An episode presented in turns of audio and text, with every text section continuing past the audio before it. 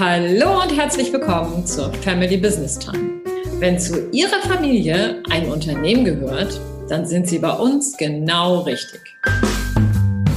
Denn Family Business Time ist der Podcast für Familienfrieden im Familienunternehmen. Herzlich willkommen zu dieser Folge.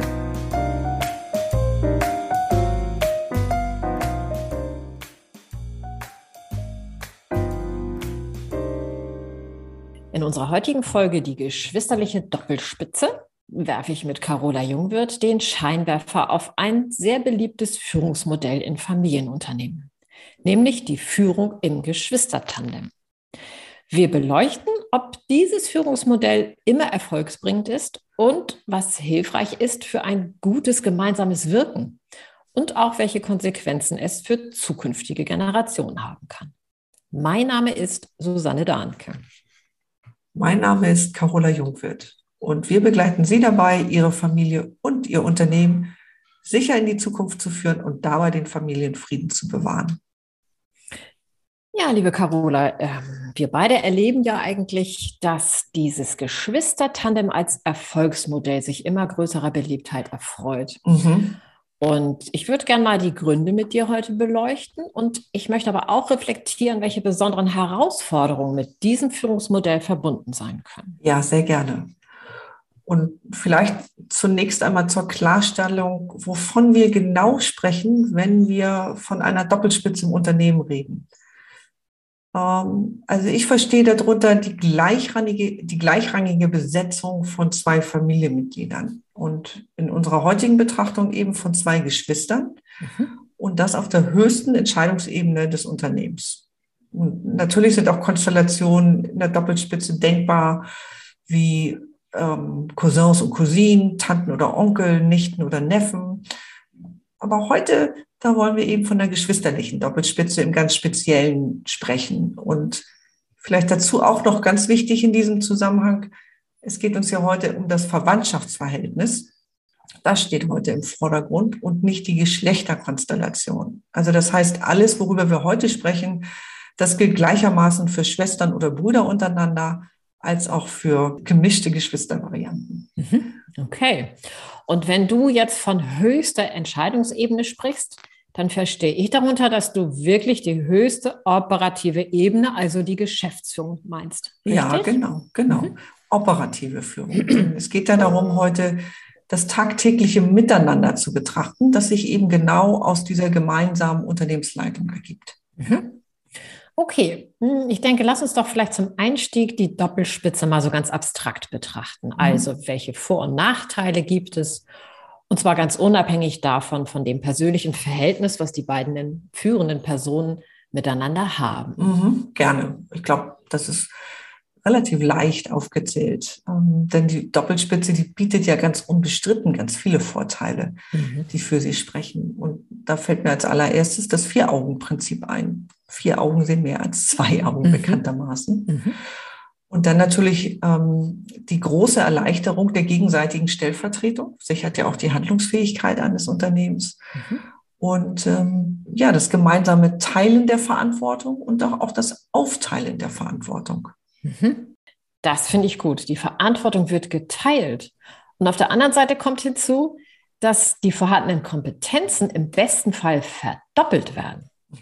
Schön gesagt. Und das ist genau richtig. Und mir fällt noch ein Punkt ein, denn dazu kommt noch die Möglichkeit, sich auf Augenhöhe auszutauschen. Denn die Entlastung, nicht nur die Verantwortung allein tragen zu müssen, sondern eben auch die Möglichkeit, dass die Entscheidung, die ja dem Tragen der Verantwortung vorangeht, diese nicht alleine fällen zu müssen. Ich denke, mhm. das ist auch noch ein Vorteil. Oh ja, das glaube ich auch.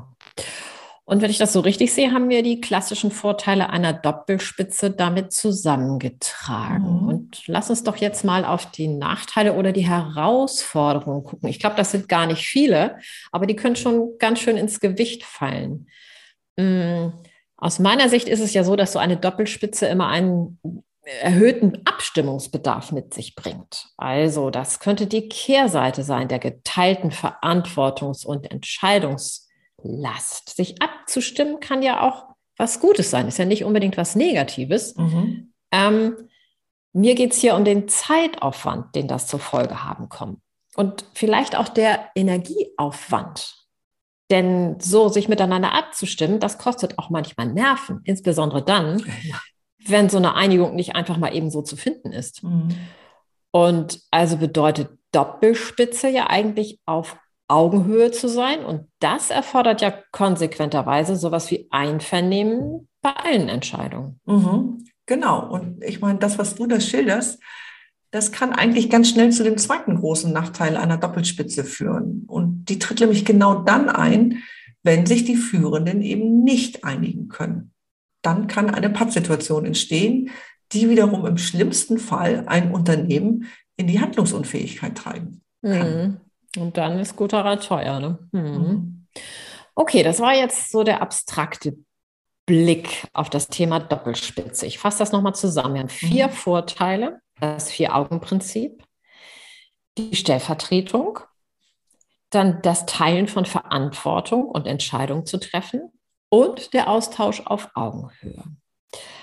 Auf der nachteiligen Seite gibt es natürlich diesen viel höheren Abstimmungsbedarf und die Gefahr einer Pattsituation. Was bedeutet dieses jetzt alles, wenn das Führungsmodell von Geschwistern bekleidet wird, liebe Carola? Ja, also auf mich wirkt das so, als ob die Eigenarten der Doppelspitze dadurch nochmal wie durch eine Art Brennglas betrachtet werden. Also wenn Menschen, die verwandtschaftlich miteinander verbunden sind und sich auch gut verstehen, dann, dann können die Vorteile der Doppelspitze noch stärker wirken. Es kann aber auch sein, dass die Nachteile eben noch stärker wirken. Hm, gut miteinander auskommende Geschwister, die schätzen den Austausch miteinander. Und ihnen macht der erhöhte Abstimmungsbedarf im Zweifel auch weniger aus und sie sind auch sicherlich grundsätzlich in der Lage, Einvernehmen zu erzielen. Mal lenkt eben der eine ein oder mal lässt sich die andere von den Argumenten des Gegenübers überzeugen. Anders mag es jedoch aussehen, wenn sich die Geschwister von jeher eben nicht gut verstehen. Und vielleicht ist ihr Verhältnis auch von Neid, Eifersucht oder Missgunst geprägt. Und dann verlaufen Abstimmungsprozesse eben viel, viel zäher. Und vielleicht besteht auch die Gefahr, dass sich nicht nur sachliche Gründe für eine andere Sicht entscheidend sind dann, sondern dass persönliche Gründe, aus, die aus dem geschwisterlichen Verhältnis resultieren, ähm, mit herangezogen werden. Also so nach dem Motto, also du hast schon immer das bekommen, was du wolltest, das ertrage ich nicht und, und ich bin allein schon deswegen gegen deinen Vorschlag. Hm, das klingt nicht angenehm. Und wenn dann so eine Situation eintritt, ja, dann ist es in der Tat schwer, sich zu einigen. Viel, viel schwerer als bei sonstigen Doppelspitzen. Ähm, und dann kann es ja, wie das ja in Familien oft der Fall ist, sehr emotional werden, dass so ein Satz ausgesprochen wird. Das zeigt vielleicht, dass da alte Konflikte hochkommen, die eigentlich zur Familie gehören und mhm. nicht ins Unternehmen. Und das wiederum kann natürlich das unternehmerische Miteinander total beeinträchtigen. Ja, und dann fallen eben auch solche Sätze, die du gerade dargestellt hast, und die Sachebene ist total verschwunden. Das halte ich in der Tat für eine sehr große Gefahr bei der geschwisterlichen Doppelspitze. Was rätst du deinen Kunden in diesem Fall? Ja, ich äh, versuche wirklich den Fokus darauf zu legen, eine unternehmerische Entscheidung zu treffen und sich zu überlegen, ob die Doppelspitze grundsätzlich das richtige Führungsmodell für das Unternehmen ist.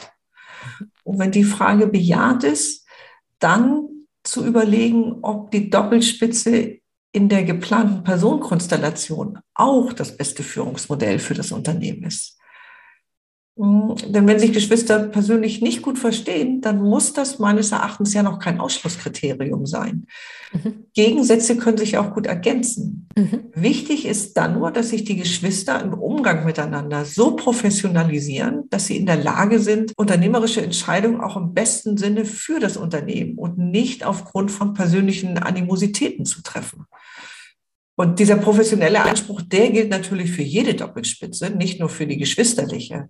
Nur für die geschwisterliche Doppelspitze, da ist diese Herausforderung, äh, diese Professionalität auch einzuhalten und zu leben, aufgrund ihrer persönlichen Beziehung natürlich ungleich größer. Oh ja. Ich mache das manchmal so, dass ich mit den Unternehmerfamilien dann herausarbeite, warum sie sich eigentlich eine geschwisterliche Doppelspitze wünschen. Also warum sie sich für dieses Geschwistertandem entschieden haben. Und herauszufinden, ob es ausschließlich unternehmerische Gründe hatte oder ob vielleicht auch so die Befürchtung im Raum ist, dass wenn die Familie sich für den einen oder den anderen entscheidet als alleinigen Geschäftsführer, dass damit die Familienharmonie so ein bisschen in Gefahr gerät. Mhm. Denn das erlebe ich immer wieder als treibende Kraft bei der Auswahl von Nachfolgern. Und ja, das ist, kann nicht immer oder ist nicht immer die beste Entscheidung für das Unternehmen. Mhm wichtiger Punkt, sich eben über die Motivgründe für eine geschwisterliche Doppelspitze in der Unternehmerfamilie wirklich ehrlich zu machen. Mhm. Ja. Hm, ich mag noch einen weiteren Aspekt anführen, den es nach meinem Empfinden bei der Entscheidung für eine geschwisterliche Doppelspitze zu beachten gibt und der nicht immer genügend Berücksichtigung findet, wie, wie ich meine. Ähm, die Entscheidung für eine Doppelspitze, die kann nämlich auch weitreichende Konsequenzen haben, wenn damit für die kommenden Generationen auch bereits die Doppelspitze als Führungsmodell festgelegt wird. Ganz frei nach dem Motto, einmal Doppelspitze, immer Doppelspitze. Oh ja, das halte ich auch für sehr relevant. Und magst du das bitte ein bisschen genauer erklären? Hm. Also wenn ich eine geschwisterliche Doppelspitze etabliere, was kann das für das Führungsmodell der kommenden Generation bedeuten? Das heißt, dann wird das Familienunternehmen zukünftig von zwei neuen Familienstämmen geleitet. Und das kann wie eine Art Vorgabe für die dann künftigen Generationen wirken. Und also ich habe es noch nicht erlebt, dass ein anderes Modell als die Doppelspitze dann gewählt wird. Außer natürlich, wenn in einem Stamm keine nachfolgebereiten Kinder vorhanden sind. Und in dem Fall gilt dann eigentlich das Modell bestimmt die Besetzung. Und das ist nicht immer die beste Lösung für das Unternehmen. Mhm. Das ist ein guter Satz. Das Modell bestimmt dann die Besetzung. Ja, der zeigt auch wieder, wie gut durchdacht das Auswählen dieser Doppelspitze sein sollte.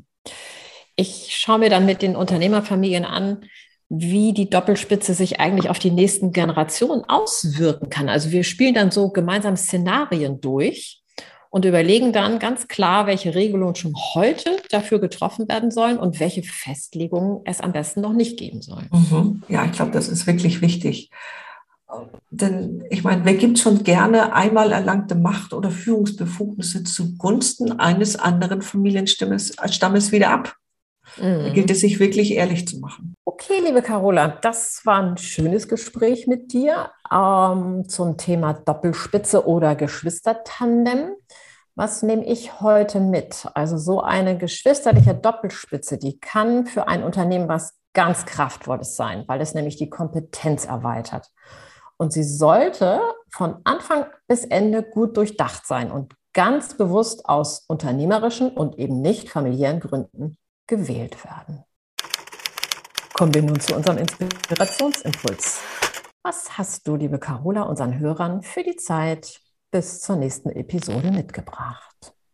Mir ist bei dem Thema Doppelspitze eigentlich ein Inspirationsimpuls wieder eingefallen, den wir, glaube ich, ganz am Anfang schon mal hatten. Und das ist der ARD-Film über die Dassler-Brüder. Die Firma Adidas und Puma stecken ja dahinter. Und wenn man den mal betrachtet unter dem Aspekt Doppelspitze, dann ist genau das passiert, worüber wir hier gesprochen haben. Also ein Vater hat sich nicht so genau entschieden und die beiden Brüder sind einfach eingestiegen in das Unternehmen, ohne weiter darüber vorher nachgedacht zu haben, was bedeutet das eigentlich. Und dann haben sie erkannt, wie unterschiedlich sie sind und es kamen noch andere Schwierigkeiten dazu. Und ähm, ja, so lief es auseinander. Diese Doppelspitze kam nicht miteinander klar. Und daher finde ich, ist der Film auch unter diesem Aspekt sehr, sehr, sehr sehenswert. Und daher ist der Link zu diesem Inspirationsimpuls wie immer in unseren Shownotes zu finden. Wenn Ihnen diese Themen bekannt vorkommen und Sie sich mehr Informationen zum Thema Familienfrieden trotz Familienunternehmen wünschen, dann besuchen Sie unsere Website familybusinesstime.de. Dort können Sie sich direkt zu unserem kostenfreien monatlichen Meetup, das Unternehmen, die Familie und ich anmelden. Darin erfahren Sie, warum welche Stolpersteine in Familienunternehmen und Unternehmerfamilien auftreten und wie man diese lösen kann. Wir freuen uns auf Sie.